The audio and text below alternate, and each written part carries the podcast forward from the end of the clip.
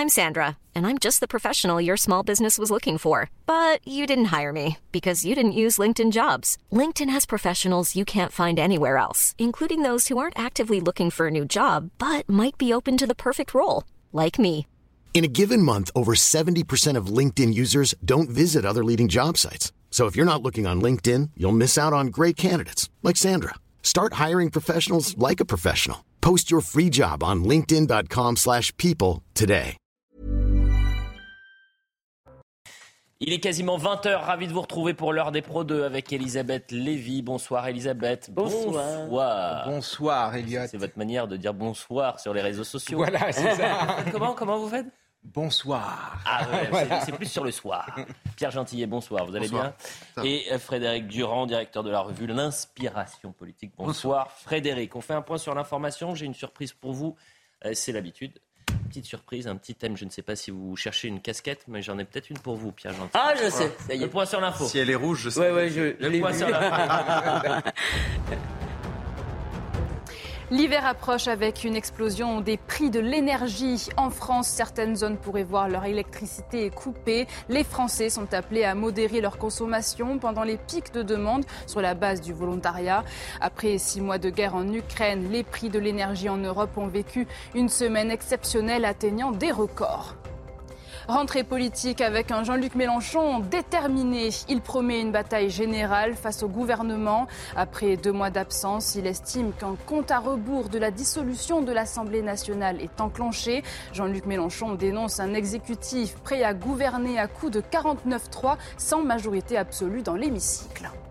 Le Conseil d'État se prononcera en début de semaine prochaine concernant l'expulsion d'Hassan Iqiyoussen. Une décision sur la requête du ministre de l'Intérieur, Gérald Darmanin, entend faire annuler l'ordonnance du tribunal administratif de Paris début août, suspendant la demande d'expulsion de l'imam vers le Maroc. En Belgique, une terrasse de café percutée par une camionnette à Bruxelles. Six personnes ont été légèrement blessées. Le conducteur a été arrêté à Anvers. Il avait pris la fuite à bord de son véhicule juste après la collusion cet après-midi vers 13h. Le mobile du suspect n'est pas encore connu. Des images terrifiantes à, Bruxelles. Euh, je le disais, difficile de changer de sujet quand on voit ces, ces images-là. Euh, J'ai une surprise. Et si vous cherchez une casquette Pierre Gentillet ou Frédéric Durand, j'en ai trouvé une pour vous. Fort de son. Nous, on sent le pâté. hein. Bah, la- Non, Fort de son succès à la présidentielle, 1,75%, le Parti socialiste doit sa survie, notamment économique, avec cette alliance qu'il a pu avoir euh, euh, lors des législatives avec euh, la France insoumise et les Verts. Le Parti socialiste organise ses universités d'été, actuellement, à Blois, la jeunesse socialiste, et ils ont des goodies. Et je remercie Victor Chabert, le journaliste d'Europe 1, qui m'a alerté. euh, Vous voulez dire des objets promotionnels je des objets, des, des, des objets promotionnels avec des jolies casquettes. Regardez la casquette. Euh, Make la gauche great again, Excellent. reprenant évidemment les codes de Donald Trump. Elle est Question rose. simple, réponse qu'elle est rose. simple. Est-ce que c'est du génie ou est-ce que c'est gênant De qui se moque le Parti socialiste? Pierre Gentillet. Non, moi je trouve ça très drôle, mais à mon avis, enfin c'est même pas à mon avis, j'ai vu des réactions sur cette casquette qui, qui donc est rose, hein, pas Oui. rouge, puisque la casquette originale Make America Great Again est rouge, c'est la casquette de Donald Trump. Euh, j'ai vu des réactions sur les réseaux sociaux et je, je crois comprendre qu'une partie de la gauche militante n'a pas trop apprécié. Euh, la gauche et l'humour, parfois, je dis bien, Ouais. parfois ça fait deux. quoi, hein. Non, mais imaginez que qui que ce soit autour de cette table, euh, Frédéric, dans sa revue, ait repris en détournant le slogan de Trump. Mais ça aurait été, il est d'extrême droite, c'est un facho, euh, on en aurait eu des caisses. Euh, non, mais, et puis par ailleurs, ils ont aussi un livre qui s'appelle Soif de gauche, j'ai vu, que j'ai trouvé vraiment assez amusant parce que cette soif me paraît pas absolument inextinguible. Euh, C'est un peu le désert là. Ouais, ça, ça pourrait être, ça pourrait être assez marrant. euh, euh, la- le, le mot est assez marrant. Pour ce qui est de la chose, je crois qu'ils sont mal partis parce que si c'est en s'alliant, euh, en se faisant phagocyter par l'islamo-gauchisme qui compte euh, euh, re- rendre à la gauche sa grandeur passée, eh bien, euh, ils sont mal barrés. Frédéric Durand, génie ou gênant? Euh, euh, je ne la porterai pas. Euh, c'est une façon de répondre à la question. Oui, et Euh, en ça- termes de communication, reprendre les codes de Donald Trump, quand on a tapé sur Donald Trump pendant tant d'années. Oui, ça, ça peut être un peu disruptif. euh, on, peut comprendre en tout cas euh, le, le geste. Euh, cependant, si on va un peu sur le fond, il faudra plus, du- plus qu'une casquette pour redonner sa grandeur à la gauche. 1,75%, c'est vrai que c'est Ce qui manque à gauche, c'est un projet. Oui, enfin, un projet, et casquette, puis peut-être une épine, une colonne vertébrale, disons. Ça va de euh. pair pour moi, c'est-à-dire que. Kevin Bossuet. Non, mais il y a quelques années, la gauche voulait changer la vie. Là, elle en est à faire des casquettes. On voit bien la décrépitude, en effet, de euh, ce courant politique qui n'incarne aujourd'hui plus rien. C'est la gauche bobo. Les ouvriers sont passés au Rassemblement national. Et je pense que ça, c'est le plus bel échec de ce courant politique, malheureusement. On avance parce que euh, c'était vraiment juste en, en fausse Ce ouverture. que j'adore, c'est qu'il n'y a pas pire que les gens de gauche pour défoncer la gauche. Euh, et là, c'est beaucoup plus sérieux. Et puisque vous êtes euh, présent, euh, Pierre, euh, bien évidemment, mais Kevin Bossuet, qui, est professeur d'histoire, je voulais qu'on revienne sur cet entretien qu'accorde le Parisien Week-end à ce professeur qui a coécrit un livre sur la montée de l'islamisme dans les écoles. Et on parle énormément de l'éducation nationale. On a entendu le euh, président de la République hier, euh, le ministre de l'Éducation nationale. On, voit qu'il y a un enjeu économique très important, un manque de professeurs, mais il y a également un, enjeu euh, culturel, un- une difficulté pour les professeurs de, donner l'information, de transmettre aux élèves, et notamment les professeurs d'histoire qui s'autocensurent. Ce- cet ouvrage, cet ouvrage pardonnez-moi, s'appelle Ces petits renoncements qui tuent. Et l'entretien, il commence comme ça, Samuel Paty, c'est le titre, ça aurait pu être moi. Un des enseignants dénonce la poussée islamiste à l'école. Je vous lis brièvement ce qui est, euh, expliqué. C'est sous couvert d'anonymat, pour vous dire à quel point euh, il est difficile aujourd'hui euh, de, parler naturellement et ouvertement pour les, professeurs le contexte dans lequel on est. Comment expliquez-vous les contestations? C'est la question qu'on lui pose. Ces élèves, de plus en plus nombreux, estiment qu'on n'a pas le droit de caricaturer le prophète. Ils y voient un manque de respect, une insulte envers leur religion, envers eux-mêmes. Je leur réponds que le délit de blasphème n'existe plus en France depuis 1981 et que l'on peut se moquer d'une croyance, d'un système de représentation sans viser le croyant. Mais je me heurte souvent à un mur. Ils ont l'impression d'être les victimes de l'histoire, les juifs étant perçus comme les gagnants. Un peu plus loin, d'où vient ce malaise selon vous En banlieue parisienne, la plupart des lycées sont des établissements de relégation. Euh, le premier problème est celui de la mixité territoriale. Il n'y a pas de brassage. Dans mes classes de première, par exemple, tous les élèves sont d'origine immigrés. Ils se sentent oubliés, abandonnés par la République et en réaction, ils se jettent dans le salafisme. Ils sont en quête de sens et ils le, euh, le trouvent dans cette religion englobante qui a réponse à tout, ou presque les frères musulmans font du prosélytisme. Certaines municipalités s'avèrent complaisantes.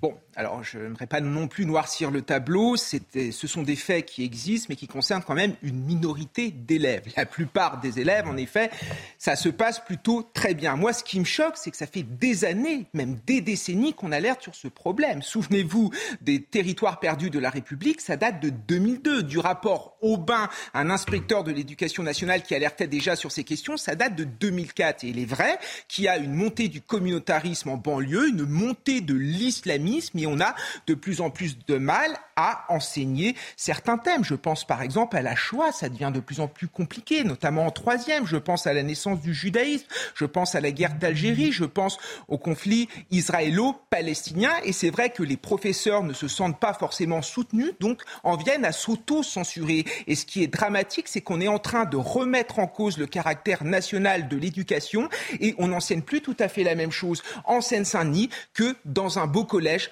ou dans un beau lycée, euh, dans un beau lycée parisien. Et c'est ça qui est excessivement dommage. Et j'ai l'impression qu'il y a une forme de, enfin, les politiques ont conscience de ça, mais par lâcheté, ils ne préfèrent ne rien faire. Sauf qu'au fil des années, on a mis, entre guillemets, la merde sous le tapis, sauf qu'à un moment, ça va nous exploser à la, figure. On l'a vu notamment lors de l'hommage à Charlie Hebdo, où il y a eu des contestations même à l'école maternelle et à l'école primaire, et on l'a vu lors de l'hommage à Samuel Paty, où parfois, c'était compliqué de faire respecter ce dernier. Elisabeth. Bon, alors moi déjà, je suis fasciné que tout ça suscite tant euh, euh, de, réactions parce qu'excusez-moi, euh, je n'ai rien appris. Ça ne veut pas dire que c'est pas intéressant, c'est très intéressant, mais tout ça, on le sait. On le sait très bien. Il y a d'autres professeurs que Samuel Paty qui ont dû changer d'établissement. Il y a eu l'affaire Didier Lemaire attrape, etc. Alors je voudrais quand même faire euh, euh, deux remarques. La première, c'est que j'en ai assez parce que le déni s'est déplacé. Maintenant, on vous explique Euh, alors je vous donne un chiffre, il y en a d'autres dans le texte sur les sondages. 70%, je crois, dans un sondage de l'IFOP des jeunes musulmans considéraient que l'homosexualité était une maladie, une perversion, tout ce que vous voulez. on vous explique évidemment qu'ils sont qu'il y a quand même chez les jeunes euh, euh, une très grande proportion, je ne sais pas laquelle, qui considère que les Juifs sont les gagnants de l'histoire, comme vous venez de le dire, expression qui évidemment a de quoi nous faire bondir. Et on continue à m'expliquer deux choses. Un, que c'est une minorité. Non, l'islam. Bah, attends, pardon, Kevin, vous avez parlé euh, très bien, laissez-moi finir. Il est professeur. Oui, mais d'accord, mais moi je vais lui répondre. Bah, Excusez-moi, donc si ça vous ennuie pas, je vais aussi aller au bout de mon propos. Les études nous montrent tous toutes les études, que ce soit l'Institut Montaigne, que ce soit nous montre. Quand je vous dis que 70% des jeunes musulmans parce que l'homosexualité est une perversion, si vous voulez, excusez-moi, je veux bien qu'on se raconte des histoires. Il y a à l'échelle mondiale une islamisation de l'islam. C'est à l'échelle mondiale, c'est pas seulement en France, c'est pas seulement en Europe, c'est partout. Donc, je veux bien qu'on continue à se raconter ça. Le deuxième déni, D'accord? C'est qu'on en serait responsable parce que on n'a rien fait pour eux, la République les a abandonnés. Excusez-moi, je ne peux plus entendre ce discours. Non, je veux dire, c'est moi j'ai des. Écoutez, moi je connais des gens qui sont arrivés en France.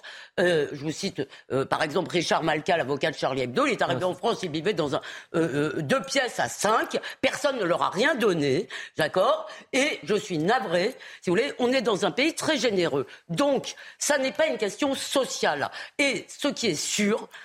c'est que tant que vous ferez venir, parce qu'en plus, les musulmans que vous faites venir aujourd'hui sont complètement dépourvus culturellement. Ce sont ce que même aujourd'hui appellent les blédards, des gens qui viennent du village, qui n'ont absolument pas les moyens culturels de s'intégrer, comme bien même ils le voudraient. Laissons un peu la parole à, tout le monde. Oui, oui, je termine juste là-dessus, parce qu'ils parlent de l'immigration. Si on n'arrête pas de se voiler la face, on va refaire et refaire en se racontant des gentillesses, une minorité et tout ça. C'est absurde. On laisse un peu la parole. C'est la réalité mais non, c'est pas la réalité. c'est ce que je vis au quotidien, Elisabeth.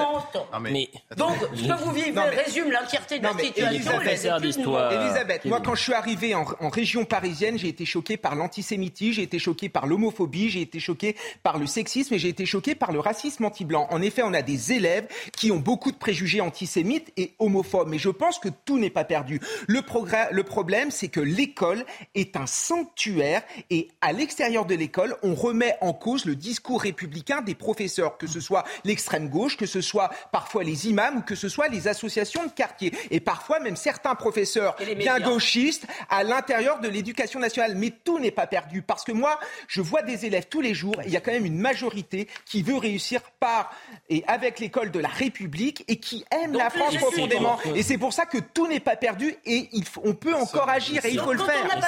Allez, laissez parler un peu euh, tout le monde, s'il vous plaît. Pierre Gentil. Personne ne dit personne ne dit que c'est perdu. Enfin, je ne reprends pas la discussion que vous avez, vous avez eue là, mais la, question c'est de d'ouvrir les yeux et de regarder le réel. C'est ça le sujet. Et euh, vous avez votre expérience de professeur et que vous nous avez livré là, mais ensuite c'est vrai qu'il y a quand même des grandes tendances. Et il y a des chiffres. Par exemple, là on évoquait euh, les jeunes milieux, les jeunes milieux musulmans. Selon l'IFOP, en 2019, 57% des jeunes musulmans considéraient que la charia était au-dessus de la loi de la République ça pose nécessairement un problème. Mais là, je rejoins Elisabeth, on découvre la Lune. Bien sûr. Comment peut-on s'étonner de ce qui se passe quand, depuis 40 ans, nous avons une politique d'immigration qui est non contrôlée et qui va d'ailleurs de pire en pire. Les chiffres s'accroissent d'année en année. Donc là, ce professeur, j'ai lu hein, cet entretien, c'est intéressant. Il dit à moitié les choses, mais je comprends. Dans sa position, c'est quand même. Non, mais attendez. Dans sa position, c'est compliqué. Mais il dit à un moment, il n'y a pas de mixité sociale. Mais oui, c'est ça. Il n'y a pas de brassage dans les classes de première, Tous mes élèves sont d'origine immigrée. Oui. Mais Renaud Camus sort de ce corps. Quoi. Il vient de nous démontrer que le grand remplacement a une réalité dans ces endroits-là. Pour moi, dans tout l'entretien, c'est l'un des éléments majeurs. Attendez, je dis pas qu'il n'est pas courageux, ce monsieur. Non, non, mais c'est. Je suis pas en train de dire ça. Mais je dis que eh on est en train, pas lui, mais nous, on est en train de s'étonner de quelque chose que des politiques, des intellectuels qui ont été marginalisés, qui ont été mis au banc de la société médiatique, ont dénoncé depuis des décennies. C'est que ce phénomène migratoire a des incidences que nous ne pouvons pas contrôler. Ce discours-là, euh, euh, vous l'avez sur un plateau, c'est-à-dire que n'importe quel chroniqueur euh, dit il n'y a pas de brassage dans certains quartiers français et dans les classes, vous avez des classes qui sont remplies euh, de- d'élèves d'origine immigrée, il a tout de suite l'étiquette de facho sur le, le front. Pourquoi il n'y a pas de Là, brassage, vous- d'ailleurs? Pourquoi ils sont partis les autres? Mais je, je, c'est- je vous dis factuellement, si quelqu'un dit ça sur le plateau, tout de suite, il va être taxé d'extrémiste.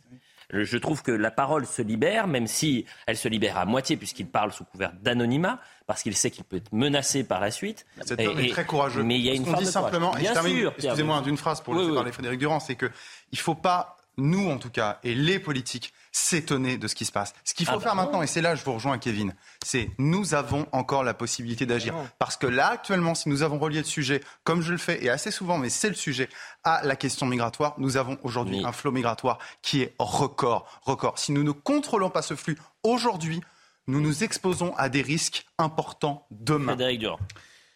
Oui, euh, beaucoup de choses ont été dites. Je, beaucoup je partage, d'autres que je partage pas du tout.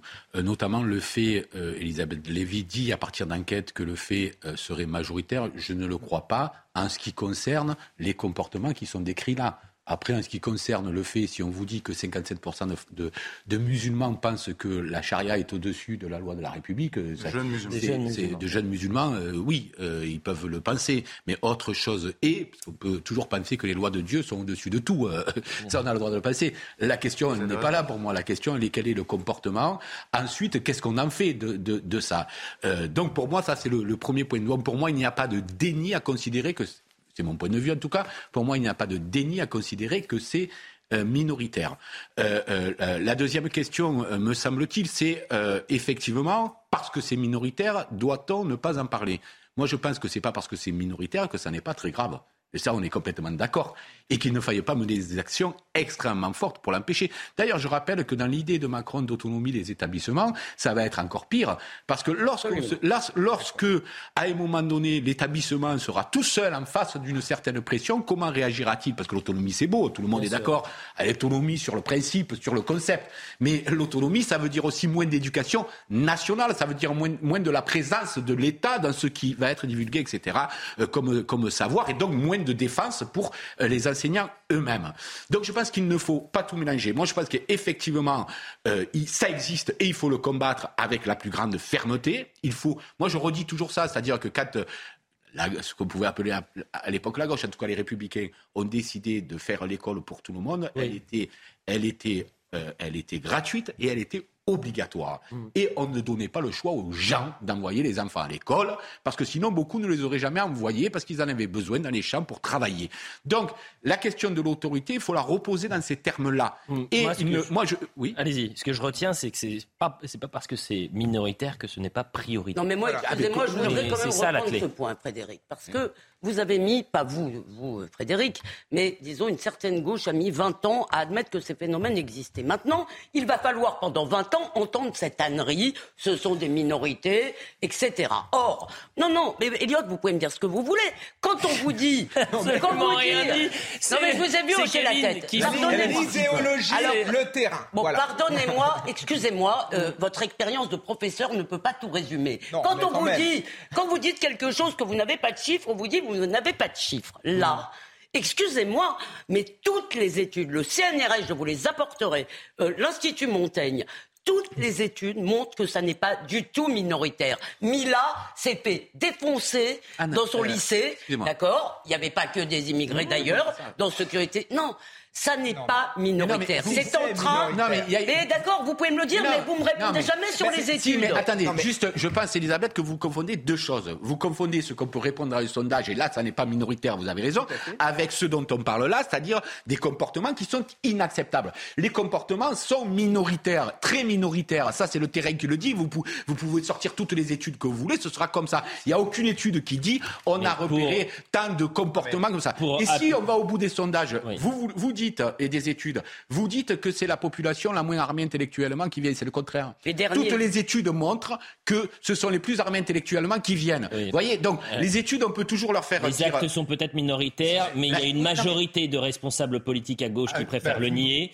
Il y a une majorité de professeurs qui préfèrent ne pas en Non, parler. Et le résultat est que depuis ça, je suis 10 ans, depuis 10 ans, il y a une poussée de cet euh, islamisme dans les, dans les C'est ce qu'on écoles. peut appeler l'islamisme d'atmosphère. Kepel parle de djihadisme. Kevin, le mot de la fin parce que je veux qu'on Oui, non, mais le mot de la fin, il ne faut pas confondre l'idéologie, la perception des choses et les comportements. Bien On sûr, a des exemples. La remise, la contestation face à l'hommage à Charlie Hebdo ou à Samuel Paty, c'était minoritaire. Une grande majorité d'élèves musulmans, ben, tout simplement, ils ont respecté, a respecté cette minute de silence. Après, qui est Mais- les jeunes musulmans qui considèrent que les lois de Dieu sont supérieures aux lois de la République, c'est un fait. Après, il y a le comportement. Moi, je ne veux pas qu'on assimile les musulmans aux islamistes. Ce n'est pas vrai. Moi, j'ai des élèves tous les jours qui sont musulmans, qui veulent réussir par l'école de la République et je refuse qu'on Deux les mots, insulte. juste encore deux mots. Juste que catholiques me disent que les lois de Dieu sont supérieures à la République, ça me Ah ben choque moi, j'ai des amis qui ça, le ça disent me choque pas. Ça ne me choque pas. C'est ce qu'il en fait qui va me, qui va me choquer ou pas. Ensuite, moi, je crois que euh, euh, euh, quoi- comment s'appelle-t-il, Boualem Sansa l'a tout résumé. Il a dit il faut que les musulmans sauvent leur religion des griffes des islamistes. Oui, oui. Et je pense que là, il y a effectivement un, dé- un vrai Eh ben, débat. on y vient. On y vient justement, Frédéric, vous avez raison, parce que la clé, c'est de savoir si notre État est susceptible de se défendre contre l'islamisme et contre l'islam politique, qui sont euh, deux choses différentes, mais quand même particulièrement L'état de liées. droit, vous voulez dire Notre État de droit également, notre État de droit. L'affaire Equisen, puisque c'est la clé, c'est exactement ça la question. Est-ce que notre État peut euh, nous permet, notre État de droit nous permet d'expulser une personne qui a tenu pendant tant d'années des propos homophobes, antisémites, misogynes et contraires à nos valeurs républicaines? Il n'y a que ça euh, comme L'Europe a dit oui. L'Europe, l'Europe a dit oui, le tribunal administratif a dit non. Donc euh, il y a eu aujourd'hui le- le- l'audience devant le Conseil d'État. Il n'y a pas eu de coup d'éclat. Euh, J'ai vraiment demandé à, à Noémie qui était sur le terrain comment ça s'est passé euh, l'audience. Il y avait du, du public, Euh, mais c'est pas une c'est pas une cour d'assises, c'est pas une cour correctionnelle, donc euh, il n'y a pas de- d'invective. C'est droit. ennuyeux, les séances au Conseil d'État. Euh. Noémie nous raconte tout et ensuite on en parle. Ça a duré deux heures et demie. Pendant plus de deux heures et demie, la représentante du ministère de l'Intérieur et l'avocate d'Hassani Hussein se sont affrontées dans cette grande salle du contentieux euh, du Conseil d'État. Pour la directrice des libertés euh, publiques, il est temps d'expulser cet imam marocain qui, depuis euh, des années, tient dans des vidéos publiées sur les réseaux sociaux des propos antisémites, misogynes ou favorables au séparatisme. Pourquoi maintenant a-t-elle insisté? Eh bien parce qu'il y a le feu. On est à un moment où ces gens-là gagnent du terrain. Il faut prendre en compte l'état de l'ordre public. On voit ce que ce genre de propos On a vu les attentats. Une décision totalement disproportionnée, a martelé en réponse l'avocate de l'imam qui n'était pas présent à l'audience. Un de ses fils était là. L'avocate a rappelé qu'il était né il y a 58 ans en France, qu'il y a toujours vécu avec sa femme, ses enfants, ses petits-enfants. Elle a insisté sur l'ancienneté de certains euh, propos euh, qu'il a d'ailleurs euh, critiqués ensuite sur euh, notamment des propos antisémites. L'avocate dénonce une décision purement politique qui s'inscrit dans un cadre législatif. Quand un dossier s'emballe à ce point, faut s'accrocher au droit, a-t-elle demandé aux magistrats du Conseil d'État qui rendront leur décision en début de semaine prochaine. Il faut mettre cette affaire en perspective avec ce que veulent les Français. Et le sondage CSA euh, pour CNews début août. À la question faut-il expulser les imams de nationalité étrangère au discours, euh, au discours anti-républicain? 91% des Français répondent oui, 9% répondent non. Et si vous creusez un peu, vous allez partie par partie. Vous avez 96% qui sont favorables du côté d'Europe Écologie Les Verts. Euh, 92% euh, des euh, votants au Parti Socialiste euh, qui répondent oui. 71% du côté de la France Insoumise. C'est très intéressant de, de- de voir cela. Pierre Gentillet, est-ce que notre État de droit nous protège suffisamment contre ces prédicateurs qui ne respectent pas les valeurs de la République? C'est magnifique ce que vous venez de faire. Bah, C'est-à-dire que vous venez de démontrer, euh, mais vraiment, l'opposition fondamentale qu'il y a ici entre la volonté du peuple et l'état de droit. Et à quel point les deux peuvent s'entrechoquer.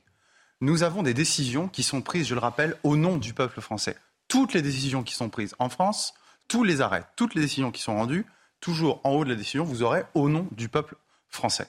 Certes, aussi au nom des règles de droit. Mais qui fait le droit? Les représentants du peuple. Et ce droit est là pour nous protéger, nous, pour protéger notre intégrité en tant que peuple, notre sûreté, et ici, typiquement, de gens d'étrangers, en l'espèce, qui viennent et qui portent un discours qui est, tout le monde est d'accord, aux antipodes de ce que nous sommes. Et nous avons des juges qui, en réalité, je le dis, ne font pas du droit, mais font sous couvert du droit, de la politique, en interprétant des articles qu'on leur a donnés, articles de la CEDH, la Convention européenne des droits de l'homme, à ne pas confondre avec la Cour européenne des droits de l'homme. Et ces articles sont utilisés par les juges qui en ont une lecture politique, mais c'est normal. Ces articles sont extrêmement flous. Le droit de mener une vie familiale normale, qui a permis ici de, de, suspendre l'expulsion mhm. de l'imam Iqwissem, c'est un, un droit extrêmement large qui permet énormément d'interprétations. Et c'est dans cette interprétation que le juge, en réalité, va glisser un peu de politique. Ce n'est pas au juge de faire de la politique. Tout droit est politique, je suis d'accord, mais ce mhm. n'est pas au juge de faire de la politique. C'est à nous de faire de la politique. Mais vous voyez, le sondage, il est parfait. L'état de droit est en sécession par rapport à ce que pense le peuple. Évidemment que l'état de droit est contre la démocratie. Il ne faudra pas s'étonner demain si au-delà de ce qu'on appelle l'état de droit, euh, les gens rejettent absolument toute notion euh, euh, d'ordre juridique, ce qui serait un problème. Parce que, je voudrais juste, je suis tout à fait d'accord avec ce que vous avez brillamment exposé, deux choses simplement. Non, ça n'est plus le, simplement le législateur français qui fait le droit. D'accord? Puisqu'en l'occurrence, c'est la Convention européenne. On a donné ses armes, reconnaissez-le. Voilà, absolument.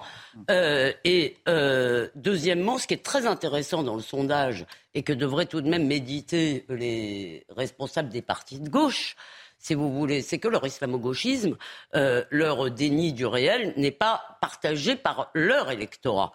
Voilà. Donc, euh, euh, mais il y a un euh, décalage entre le responsable politique et la base. Dernière chose, l'état de droit, ce qu'on appelle l'état de droit aujourd'hui, c'est la sacralisation des droits individuels. Hum. Et ça, je pense que c'est une grande tendance, c'est pas seulement pour ça, hein, c'est pour tout, le changement de sexe, tout ce que vous voulez, le droit individuel. Ce que je veux, ce que je suis, doit s'imposer à la collectivité. Eh bien non, la collectivité a des droits et les droits de la Déclaration des droits de l'homme, hum. ce ne sont pas les droits individuels, ce ne sont pas les droits sociétaux, ce sont des droits politiques. Mais ils ont été, en un mot, ils ont été dévoyés par les juges. Je vous rejoins tout à fait. En un mot, ils ont été dévoyés par les juges parce que justement, nous avons su succédé à une période de totalitarisme des années 30 et 40. Et il y a eu une surréaction et où on s'est dit maintenant, l'individu doit primer en tout état de cause sur la communauté. Ses droits doivent primer. Moi, je ne suis pas d'accord. On poursuit le débat dans un instant, mais je veux qu'on écoute quand même l'avocate d'Assane Iquissen qui travaille dans des conditions extrêmement compliquées puisqu'elle est menacée de mort.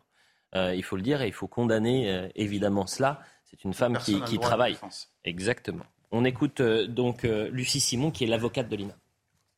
Vous avez euh, quelqu'un pour qui, euh, à qui pardon, l'on reproche des propos de 96, 94, 2004, certains c'est vrai, de 2012, au maximum de 2014, et cela, il les nie.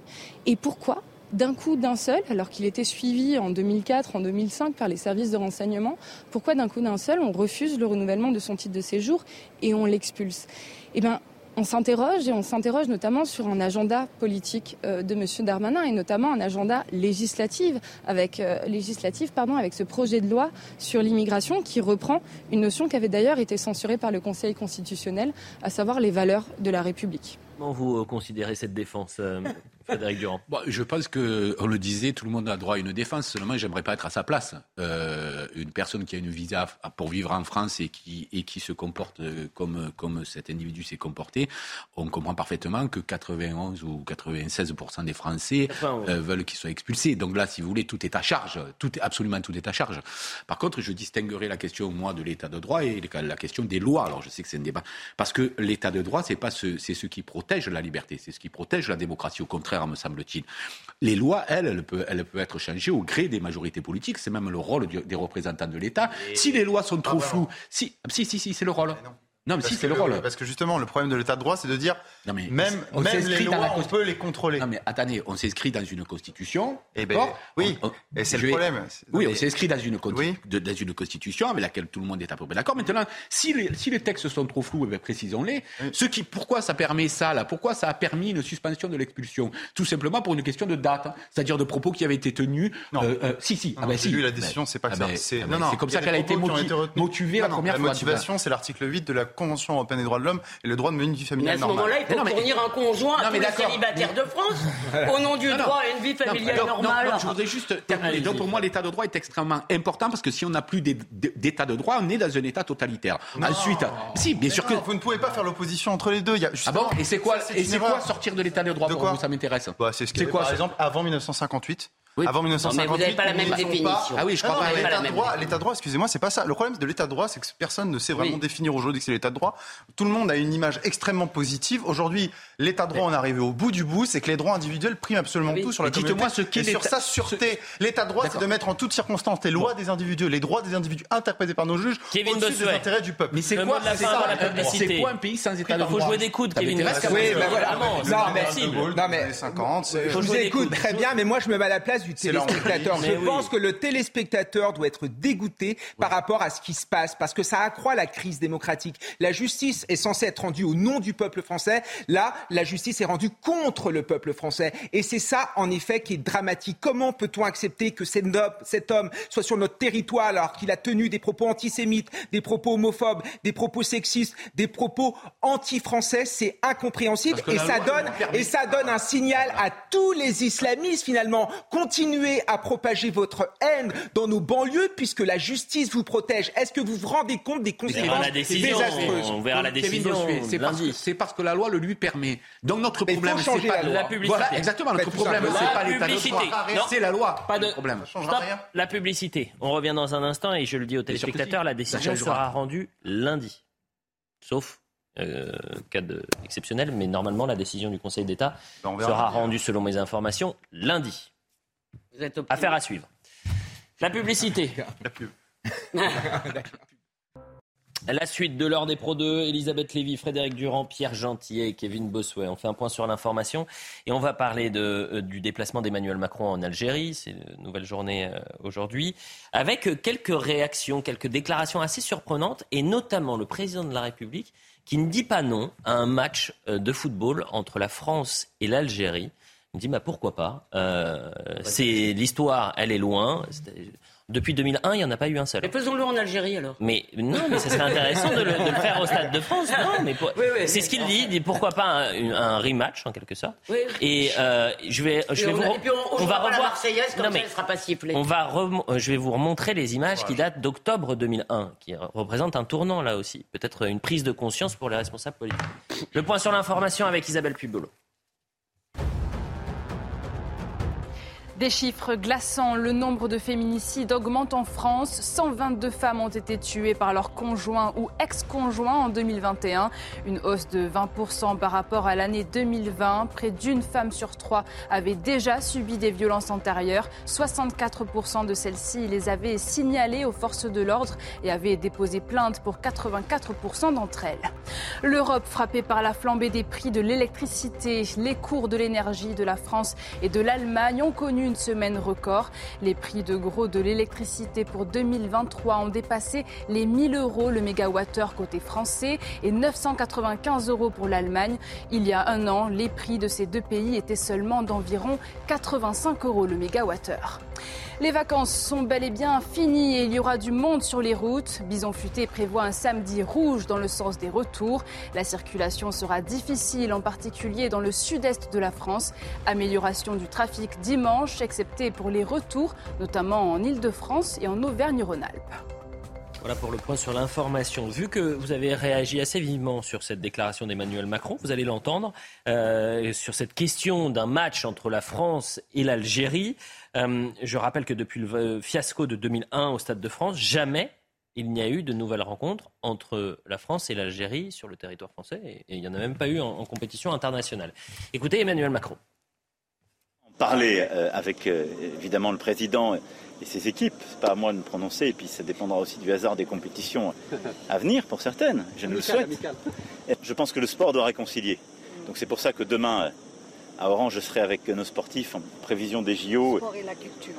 L'innovation, la culture, comme je l'évoquais hier dans la conférence de presse, et le sport, ce sont des terrains où nous devons être ensemble. Alors parfois on peut s'affronter, mais on s'affronte amicalement. Je pense que ce serait une bonne chose pour conjurer les Voilà pour la déclaration et je veux qu'on revoie cette séquence pour les téléspectateurs. Nous sommes le 6 octobre 2001, au lendemain de cette rencontre et de ce fiasco au Stade de France. Un match qui a dû être interrompu à la 76e minute. Une Marseillaise qui a été conspuée. On revoit les images et on en parle juste après. La désillusion est à la hauteur de l'espérance qu'avait suscité cette rencontre. Je dis que c'est pas bien, que c'est honteux, c'est tout. 76e minute de jeu. Michael Silvestre donne son maillot pour échapper aux supporters qui viennent d'envahir la pelouse. Devant cette poignée d'inconscients qui gâchent la fête, Lilian Thuram, lui, laisse exploser sa colère. Un, puis deux, 50, 100 spectateurs viennent d'envahir le terrain. Les forces de sécurité sont débordées. L'arbitre arrête la rencontre. La France mène 4 à 1. 1200 stadiers mobilisés pour l'occasion, c'est 50% de plus que d'habitude, insuffisant. Au sol, des objets dangereux qui ne devraient pas être là. La Fédération française de football appelle en renfort les gendarmes mobiles. Au Stade de France, on admet avoir été dépassé. Fascinante ces images. C'était il y a 21 ans. Moi, ce que je trouve fascinant, c'est la déclaration du président de la République. J'ai éclaté de rire, bien que ce soit pas drôle, parce que euh, entendre le président dire le sport réconcilie, comme nous l'avons vu au Stade de France. Évidemment, ce n'était pas les joueurs, hein, mais comme nous le voyons régulièrement, puisque chaque lundi, euh, chez Pascal Pro ou un lundi sur deux, on commande des violences qui ont lieu sur les stades, des arbitres qui se font agresser. Euh, le sport, les valeurs du sport, moi, si vous voulez, j'en ai un peu ras la casquette Trump là. Mmh. je trouve, si vous voulez, que c'est à la fois euh, dérisoire et euh, grave de proposer ça, parce qu'on a un véritable problème avec l'Algérie. Peut-être tout à l'heure, si on en reparle, je vous parlerai d'un sondage qui m'a vraiment frappé. des jeunes Algériens ou de jeunes Franco-Algériens sont élevés dans la haine de la France et ils ne connaissent rien de leur propre histoire, c'est-à-dire qu'ils ne savent absolument pas euh, euh, euh, quels crimes aussi ont été commis au nom de leur propre cause. Et, et si vous voulez, que nous dit le président, c'est qu'on va jouer au foot. Et entre nous, ça lui porte pas chance le foot. Moi, à sa place, j'essaierai quand même d'être un peu plus sérieux. Ça montre, si vous voulez, ça, tourne à vide. On a l'impression, euh, pardon, vas-y, euh, Kevin, que le macronisme tourne à vide. Je, peux non, pas dire mais, autre chose. Non, mais c'est tout à fait ça. Moi, on est dans l'instrumentalisation politique de l'histoire, et moi, ça me gêne énormément. Quand il demande aux historiens de travailler sur cette question, ce n'est pas au président de la République de demander à des historiens de travailler là-dessus. Il a déjà demandé ça pour la colonisation au Cameroun. Ce n'est pas possible. En outre, moi, je trouve que Emmanuel Macron est soumis, est soumis aux Algériens. Il a quand même dit il y a quelques mois sur le sol algérien que la colonisation était un crime contre l'humanité. C'est scandaleux. Quand un ministre algérien a dit que la France était l'ennemi traditionnel de l'Algérie, il n'a pas réagi. La vérité, c'est qu'il se soumet aujourd'hui parce qu'il a besoin du gaz algérien pour contrer en effet euh, l'absence d'approvisionnement lié à la guerre en Ukraine. Et ce n'est pas acceptable. Il ne faut pas faire ami-ami avec euh, l'Algérie. Les Algériens ne sont pas nos ennemis, mais il faut de la fermeté. Quand les Algériens nous attaquent, il faut être ferme. Quand ils refusent d'appliquer, de faire appliquer les OQTF, il faut être ferme. Moi, je suis désolé. On a beau euh, retirer le nombre de visas, ce n'est pas suffisant. Si il faut faire pression, par exemple, en taxant les flux financiers, il faut le faire. S'il faut supprimer certaines aides, il faut le faire. Moi, j'en ai marre d'Emmanuel Macron. C'est la géopolitique de la soumission et c'est inacceptable. Emmanuel Macron sur l'Algérie et la France, c'est une, une histoire d'amour, voilà ce qu'il dit, mais avec euh, une partie tragique. Une partie tragique. Écoutez. C'est une histoire d'amour qui euh, a sa part de tragique. Non, mais il faut pouvoir se fâcher pour se réconcilier. Et moi, j'essaie, depuis que je suis président de la République et même avant, de regarder notre passé en face. Je le fais sans complaisance. Et donc, j'entends souvent, au fond, sur, cette, sur la question mémorielle et la question franco-algérienne, nous sommes comme sommés en permanence de choisir. Et il faudrait dire, choisissez la fierté ou la repentance. Moi, je veux la vérité et la reconnaissance. Frédéric Durand, c'est toujours difficile d'avoir la vérité et la reconnaissance quand on pense à, l'avenir, mais qu'on a toujours un, un, œil sur le rétroviseur. Euh, D'abord deux choses. On parle beaucoup des Algériens, des Algériens. Moi, je me permets juste de distinguer euh, ce qu'est le gouvernement, les contestations immenses qui ont lieu en, en Algérie par le peuple algérien lui-même depuis 2019, même si le Covid a un peu euh, mis ça sous l'étouffoir aujourd'hui, sous l'été noir. Euh, il, y a quand même aujourd'hui un peuple algérien qui est absolument pas en accord avec son gouvernement et ça dure.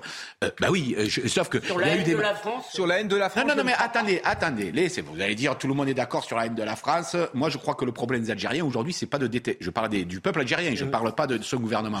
C'est pas de détester ou pas la France, c'est d'avoir un gouvernement. Parce que je rappelle au passage aussi que l'Algérie est, est, le pays le plus riche de la région. Donc l'Algérie est un pays riche et les Algériens sont pauvres. Donc on a un vrai problème euh, de, redistribution des richesses là-bas, c'est une évidence, parce que ce sont des économies rentières et des économies corrompues. Il faut être capable de dire les choses. Et, et ces économies-là, le peuple algérien se soulève contre. Voilà où est le problème du peuple algérien. Et où est en face le problème de Tebboune aujourd'hui? C'est que justement pour lui, la question de l'union nationale est une question primordiale pour arriver à passer ce cap-là, parce que les, contestations, si elles ont faibli, dans la tête des gens, ne sont toujours pas éteintes. Et donc l'Union nationale suppose de trouver un ennemi commun. Et c'est très pratique à un moment donné, et Emmanuel Macron a eu raison, je pense, de le dénoncer. Le pouvoir algérien, pour se maintenir, euh, trouve comme ennemi la France et fait avaler une sorte de récit national euh, euh, parfaitement, parfaitement adapté pour pouvoir garder, malgré sa politique, qui, parce qu'on l'oublie, on l'oublie tout le temps, l'enjeu aujourd'hui pour, pour Tebboune, c'est pas.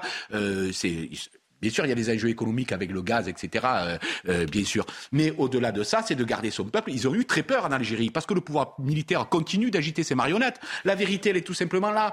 Euh, et donc, on est obligé d'avoir ce récit national-là pour mm. essayer de rassembler un peuple qui est exaspéré, que ce soit la jeunesse algérienne. Pourquoi ça marche auprès des jeunes franco-algériens? Pourquoi cette haine de la France? Excusez-moi, ils vont pas à l'école algérienne, ils sont pas soumis en permanence au discours de M. Tebboune. Vous avez raison. si vous voulez, malheureusement, ce discours a marché en Algérie. Je ne dis pas que les Algériens étaient comme ça, tous. Je vous dis juste que ces mêmes jeunes dont vous parlez, s'ils étaient en Algérie, sans doute qu'ils contesteraient le pouvoir eux aussi. Et ce que je veux dire, c'est que le, problème des gens qui sont là-bas, c'est pas la France, c'est leur pouvoir militaire dont ils n'arrivent pas à se débarrasser. Voilà, Et là, vous avez raison, c'est qu'ils ont joué là-dessus. Malheureusement, ce levier a été relativement efficace. C'est-à-dire ah, que ça reste aujourd'hui ancré dans la société algérienne, que tout euh, euh, tout problème. Mais, mais vous savez, que tous la les prochaine déclaration que vous allez écouter va vous faire bondir. Emmanuel Macron, justement parce que le gouvernement algérien regarde en arrière, se regarder devant le futur, l'avenir, la possibilité de, de, Et même en arrière, il regarde de façon sélective. Avec euh, effectivement un, un, œil sur l'histoire assez biaisé. Mais écoutez, Emmanuel Macron, il dit on n'a pas de leçon à donner aux Algériens là-dessus. Nous aussi, on regarde l'histoire. On a un problème avec l'histoire dans nos pays, on n'a pas de leçons, nous, à donner, nous, Français. Force de constater que la dernière session de l'Assemblée nationale, elle s'est ouverte avec un député français qui a reparlé de l'Algérie. Donc vous voyez bien que ça passe pas non plus. Donc euh, il ne faut pas laisser n'importe quelle parole se dire, il faut pouvoir dire des paroles de vérité qui sont historiques. Nous, on n'a pas de leçons à donner, vous savez. C'est pas passé chez nous non plus. Et, et l'exemple que la France a donné sur le plan politique, je vais raconter, moi, aux Algériens, nous, on a tourné la page, etc. Tout va bien. C'est pas vrai. Pour recontextualiser, ce député qui était du Rassemblement national a parlé des pieds noirs. Il a parlé surtout de sa souffrance. Et de sa souffrance et de son histoire. Pieds noirs. Non, mais cette déclaration est complètement irresponsable. Enfin, je veux dire, euh, là, on se flagelle. Euh, là, maintenant, on peut, excusez-moi, je vais faire un raccourci, on peut s'arrêter à cette déclaration pour comprendre que le voyage d'Emmanuel Macron ne va rien changer ah, aux relations entre la France et l'Algérie. Peut-être les aggraver. je veux dire, euh, c'est un moment. Nous, notre histoire, excusez-moi, l'histoire de la France en Algérie, euh, nous l'avons fait et surtout nous l'enseignons et nous l'enseignons entièrement. Je doute que dans les manuels euh, algériens de l'éducation nationale algérienne, on enseigne de la même manière, qu'on enseigne les massacres d'Européens qui ont eu lieu pendant et après la colonisation. D'accord? Donc ça, euh, cette histoire-là, nous, nous l'avons faite. Et maintenant, je me permets juste de dire une chose, c'est Emmanuel Macron, il va pour diversifier les approvisionnements en gaz hmm. euh, français. Parce qu'effectivement, en Algérie, il y a beaucoup de gaz, comme vous le savez. Euh, pourquoi? Parce que nous sommes en, brouille avec la Russie. Alors, il explique que justement, ça représente pas grand-chose, le gaz. C'est 8, voilà, 8%, et qu'on n'est pas tant dépendant des autres dépendant non plus On a 80% de gaz. On a 15, 17%, voilà, c'est ça, s'agissant du gaz russe. Mais je note que, attendez, en un, en un mot, je note même, en deux, que on, on nous dit il faut absolument nous dégager de la Russie parce que c'est un méchant régime autocratique euh, qui est très méchant avec les homosexuels et qui a envahi l'Ukraine. Euh, excusez-moi, hein, le régime algérien, ça a été un peu rappelé, c'est pas une grande démocratie, c'est plutôt un régime autocratique. Ils font pas la guerre à un autre pays quand même. Attendez, et avec une législation qui, si on parle des valeurs de la République, si tant est que ce mot veuille bien dire quelque chose, hmm. à mon avis, ne correspond pas vraiment à notre idéal type. Donc encore une fois, on est dans l'hypocrisie. Excusez-moi, comparaison n'est pas raison. Euh, Elisabeth a raison de le rappeler. Euh, notre comportement vis-à-vis -vis de la Russie, il est lié à une attaque complètement injustifiée de l'Ukraine. Euh, ou en tout cas que la France, et je fais partie de ceux-là qui jugent complètement injustifié. Euh, pour l'instant, euh, c'est pas ce qui se passe effectivement en Algérie. Juste une petite chose à rajouter, c'est que dans tout ce méli-mélo-là, on, on, confond complètement ce qui est de l'ordre de la mémoire, ce qui est de l'ordre de l'histoire. La mémoire, c'est toujours quelque chose d'intime, c'est toujours quelque chose d'extrêmement subjectif, et c'est le propre, c'est le propre de la mémoire. Chacun se bâtit une mémoire selon de quel côté il est, et vous l'empêcherez jamais cela. L'histoire, et là je vous rejoins, doit rester en dehors des griffes de la mémoire. Parce qu'on ne peut pas construire d'histoire que, sur des, que sur des subjectivités. On doit construire l'histoire sur des faits. Oui, mais pardon, la, mémoire peut, effectivement, la mémoire, c'est un discours politique sur l'histoire. D'accord? Mais il y a une différence, si vous voulez. je ne crois pas que le discours mémoriel chez nous se fiche des faits historique. Je ne crois pas qu'il peut piétiner les faits historiques. Ce qui se passe en Algérie, si vous voulez, quand on voit d'ailleurs dans ce sondage qui avait été publié par El Ouattane, repris dans Jeune Afrique, il apparaissait que beaucoup de jeunes Algériens n'avaient aucune connaissance des grandes dates de euh, la guerre de libération, de la guerre d'indépendance, de, de, la guerre d'Algérie. En revanche, ils connaissaient tout le nom des tortionnaires français. Ça, ils les connaissaient par cœur, mais ils connaissaient pas leurs propres héros. Donc, si vous voulez, qu'est-ce qu'on leur enseigne? Essentiellement, même pas la grandeur d'un soulèvement, on leur enseigne. et, la vérité, et la vérité, vous parliez tout à l'heure d'une économie algérienne florissante. Je ne suis pas eh, d'accord avec ça. la vérité, ah, c'est pas ce que dites que c'est un pays riche, une économie de la vérité, la vérité, c'est que l'Algérie n'a pas su se développer après l'indépendance. Aujourd'hui, 95% de ses exportations, c'est de l'hydrocarbure. 50% de, de, de son budget, c'est de l'hydrocarbure. 34% des moins de 24 4 ans en Algérie sont tout chômage. Et la vérité, c'est qu'aujourd'hui, l'Algérie vit encore sur les dons de la colonisation, sur les routes, sur les hôpitaux, sur, les chemins de fer. Alors je ne dis pas que la, colonisation fut formidable, ça fait partie de l'histoire, sauf que j'en ai marre. Quand les hommes politiques remettent ça sur le tapis, il faut regarder vers l'avenir et non pas ressasser le passé. parce, que, c'est ça qui, accroît les fractures. J'ai jamais dit que l'économie euh, algérienne était florissante. J'ai dit que c'était un pays riche, avec une économie de rente et derrière, justement, des gens qui étaient pour beaucoup corrompus. Et c'est bien pour ça que l'économie n'est pas florissante, c'est parce qu'on a une économie de rente au lieu de développer, grâce à cette manne euh, de gazière et pétrolière, justement développer de l'emploi. Ça devrait être un pays riche. Ça, devrait être un pays extrêmement riche. Ça, devrait être un pays qui pourrait, avec le PIB qu'il a, qui pourrait être euh, supérieur à bien des pays d'Europe. Donc, eh ben, non, mais c'est que ça que je, disais. Et c'est pour ça qu'il y a une immigration. Et d'ailleurs, si on réglait un peu intelligemment la question économique en Algérie, on aurait peut-être moins de gens qui L'électricité. Va-t-on manquer d'électricité à Noël? Voilà la grande question que se posent tous les Français. Et ce qui est formidable, c'est que le gouvernement est en train de nous refaire le même coup que pendant la crise sanitaire. C'est-à-dire le lundi, on vous dit A, le mercredi, on vous dit B. Et c'est les mêmes ministres, ou du moins c'est le même gouvernement, pardonnez-moi. Il y, a une variante, il y a, deux, il y a des ministres différents qui vous disent A et B le même jour. Oui, le même jour, effectivement, effectivement. Vous avez mercredi euh, le porte-parole du gouvernement. Bon, Olivier Véran, qu'est-ce qu'il vous dit? Il vous dit il n'y aura pas de pénurie d'électricité, il n'y aura pas de coupure d'électricité cet hiver.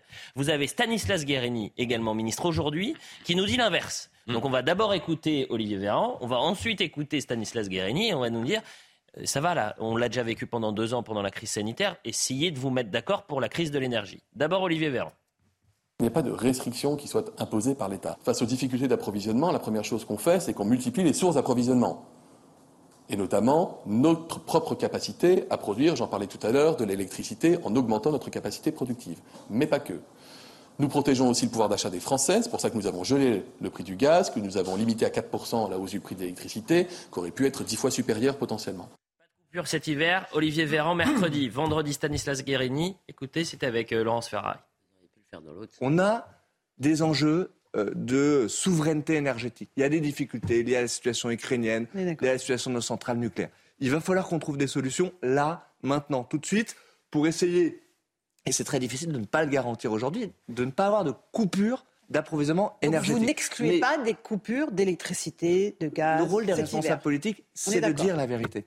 J'ai effectivement piqué la, question au point. C'est la une du point. Y aura-t-il de, l'électricité à Noël avec tout un dossier sur le gaz, la géopolitique et le nucléaire Et qui rappelle, et qui rappelle quand même, excusez-moi parce que là ces gens commencent à vraiment nous, énerver un peu. Si vous voulez, qui a décidé euh, de ralentir sur le nucléaire pour imiter l'Allemagne et parce que les écolos, etc. Aujourd'hui, une grande partie de notre parc, alors il y a eu aussi le Covid et tout ça, mais une grande partie de notre parc est à l'arrêt. Fessenheim dit cet article du point n'aurait peut-être pas sauvé complètement les 10 gigawattheures qui nous manquent, d'après ce que j'ai compris, euh, mais euh, ça aurait quand même amélioré les choses. Donc, si vous voulez, ces, gens sont d'une inconséquence et d'un court-termisme euh, absolument euh, euh, navrant. Et par ailleurs, je pose la question à mes camarades est-ce qu'ils veulent pas est-ce qu'ils jouent pas à nous faire peur? Bien sûr que si. Moi, il y a une question que je me pose et que c'est comment on passe de 85 euros le mégawatt-heure Oui. à 1000 euros? Eh ben, Comment c'est possible en fait? Comment c'est Bah, possible Moi je me suis que posé la question, donc j'ai essayé. De... Non, non, ça Non suffit pas. Ah non, ça suffit pas. Alors. Et donc, comme on a couplé le prix du gaz, le prix de Ah oui. l'électricité Oui, là, au prix ça. du gaz, Oui. qu'est-ce qui se passe? Il se passe que on, on se fixe ce qu'on appelle, pour aller vite sur le, le prix marginal, c'est-à-dire que c'est la dernière centrale qui fixe le prix utilisé, qui fixe le prix. C'est-à-dire si une centrale à gaz, comme le gaz effectivement et devient de plus en plus rare, il y a une vraie pénurie, ça c'est une réalité, ça fait bondir en même temps le prix de C'est la l'électricité. directive électricité, Voilà. Mais complètement, c'est la libéralisation, c'est le, le- le problème de la spéculation, de la libéralisation de l'énergie. On se disait, ben, bravo, il faut libéraliser. Or, on a, fait, euh, on a mis en place un système qui est une bombe, tout simplement, et qui est en train de nous éclater en pleine figure. Et normalement, je vais vous dire, le prix de l'électricité ne devrait pas bouger. Normalement, ne devrait pas bouger. Euh, euh, le problème, on l'a avec le gaz. Mais comme on a couplé les deux prix, ça nous éclate à la figure. Alors moi, je me pose une question, c'est quand est-ce qu'on va revenir sur ce, sur cette, sur cette, euh, comment dire, ce, ce process-là, non-sens. ce, process- ce non-sens complet qui fait que même si le prix du- de l'électricité, ne, de- le coût de l'électricité ne bouge pas, son prix explose. Mais vous êtes contre l'état de droit, là, mon cher Ah Frédéric non, non, moi je suis contre Ah bah la si. libéralisation des marchés voulus par le ça, c'est l'Union européenne. Ben, eh ben, je suis contre les mesures de l'Union européenne. C'est l'état de parfaitement- droit. Non, Non, c'est pas l'état de droit. C'est, pas des de raccourcis, Bon, je, je vous suis pas. Attendez. J'ai pas le temps de vous. Non, mais parce qu'il nous reste deux minutes. Et Ah. pardonnez-moi, Pierre, j'ai juste une, une question à vous poser, toujours sur l'énergie, parce que le gouvernement planche sur quelque chose de formidable. Euh, vous préférez quoi? Cet hiver, payer votre facture plein pot? Ou la deuxième option, c'est vous payer beaucoup moins cher? Votre facture. Mais s'il y a consommation, pic de consommation, coupe, on vous coupe l'électricité un temps. Vous n'avez pas d'électricité pendant, euh, ça peut durer quelques minutes, quelques heures. Voilà. Deux possibilités. Vous préférez quoi? Non, mais c'est, c'est, c'est, bonnet Non, c'est sérieux. Hein. Non, mais moi, je vous réponds, c'est bonnet blanc et blanc bonnet. Parce qu'effectivement, bah, c'est. Non. Bah non, c'est parce que c'est, c'est un choix, c'est un choix cornélier, c'est un choix impossible. Je- c'est pour ça que j'évoquais tout à l'heure les mesures qu'il fallait Bon. prendre pour la Bah, réglementation. vous choisissez quoi vous Vous préférez payer euh, la, la Non, mais me facture faites pas choisir entre, entre Mais la on n'a pas le choix, Mais vous n'avez pas. le choix. Vous êtes obligé de choisir. D'accord. Ah bon, on va pas m'envoyer, la D'accord. deuxième parce que je sais que si je prends la première, elle va être rapidement périmée et finalement on me coupera aussi l'électricité. Donc, euh, Ah, dans les deux cas, on va couper. Non, mais, Ah bon, non, mais la seule. Non, mais Ah oui, je prends la c'est deuxième pas. parce que non, la mais première, vous Et c'est- votre ordinateur va s'arrêter, votre internet va Non, mais- s'arrêter, vous bossez Vous plus. achèterez des batteries externes. Mais, ce n'est pas aussi idiot que ça, puisque ça permet une responsabilisation. Moi, je sais qu'en hiver, quand je pars de chez moi, je sais que je ne serai pas là de la journée, je Oui. coupe le chauffage, Non, tout mais simplement. tout Mais si j'ai divisé Eh, ma facture eh, d'électricité par deux, vraiment. Mais vous avez besoin qu'on vous le dise. Il paraît que vous avez tort parce qu'il faut jamais le couper complè- complètement parce Eh que oui. pour rechauffer la En maison, vous, vous vous, vous vous faites- En tout cas, pour ma Vous- facture, c'était vous- super. Ouais, bah votre facture. Mais oui, mais vous, avez- vous consommez beaucoup. On va peut-être faire la police de l'énergie dans pas longtemps. Faites attention à vous. Bah, on va envoyer, On on va va vous- envoyer des lettres de délation. Je commence à l'écrire pour Mais on voit les limites. On voit les limites. Il a un Son fou et un énergie. froid micro. C'est ça, voilà. On voit les limites de la libéralisation du marché de l'énergie et de l'Union européenne 22 qui, dans les années 2000, a dit il faut absolument tout libéraliser, il faut surtout pas étatiser. Et ça va faire baisser les prix de l'énergie. La Voilà, on est. La Russie a fait exactement le mouvement inverse. je dois Ah oui. dire. C'est tout Ah, à fait vrai. tout à fait avec Et c'était complète- complètement. On nage dans l'absurdité. À cause des directives de l'Union européenne, rappelons-le. c'est terminé. Voilà, l'été s'achève pour euh, l'heure Ah, des pros. c'est votre dernière. Eh oui, 70 émissions on a fait cet été. Vous imaginez vrai. Plus de 100 heures de, de débat. Est-ce qu'on après, a le vous droit de féliciter Lyon Non, mais c'est pas la question. Déjà, moi, je veux pas féliciter qui que ce soit. Je veux remercier, remercier, parce que les téléspectateurs étaient présents tout l'été. Et, et on les remercie. On s'est peut-être euh, rencontrés dans la rue et on a reçu énormément de messages. Merci beaucoup. Je voudrais remercier surtout euh, les équipes qui ont travaillé pendant deux mois avec nous, que ce soit en régie, euh, à la rédaction. J'ai un grand merci évidemment à, Serge Nedjar euh, et Thomas Bauder pour leur confiance. À Pascal également, Pascal Pro, que vous allez retrouver lundi matin. Et nous, euh, chers téléspectateurs, on va se retrouver le week-end, vendredi, samedi, dimanche. Week-end soir. Donc attention, vous avez intérêt à, à enlever tout ce que vous aviez prévu le week-end prochain. On est ensemble du vendredi au dimanche. Gardez votre électricité pour Et avec ah bah oui, mais voilà, vous ne coupez rien, vous ne coupez rien. Vous pouvez couper le chauffage parce que quand on a froid, on est un peu tendu, on est plus alerte. Mais vraiment, vous restez avec nous vendredi, samedi, dimanche. C'était un plaisir de faire ça. Et vous, merci à vous parce que c'est vraiment grâce à vous qu'on s'est amu- Merci à vous, amusé tout l'été. Pierre Gentillet, vous n'avez pas fait comme Kevin Bossuet, vous n'êtes pas parti en vacances, vous êtes resté avec moi tout l'été. Et cinq jours seulement. Prenez exemple. C'était un Moi, je suis un privilégié Mais avec oui, les deux mois de vacances. Non, mais voilà. franchement, Kevin Bossuet. Bon, merci à tous. J'avais une feuille avec les, les noms. Je voulais remercier tout le monde. Et je l'ai euh, perdu dans les feuilles, ça m'énerve. Mais euh, merci vraiment à toutes les équipes qui ont travaillé. Ah, voilà. Euh, David, Laure, Cynthia, Sébastien, Déborah, ça c'est la rédaction en chef. Samuel Vasselin, Valérie Aknin, Loubna Daoudi, Sébastien Caquino, Adrien Fontenot, c'était les chefs d'édition qui ont travaillé pendant ces deux mois. Justine Cerquera, Léo Marcheguet, Inès Latrèche, ça c'est les équipes aussi qui ont travaillé pour, Merci pour nous. eux. Toutes les équipes de programmation aussi, la programmation, les équipes sur le terrain. Et je le répète, on se retrouve vendredi prochain. Ne coupez pas l'électricité vendredi.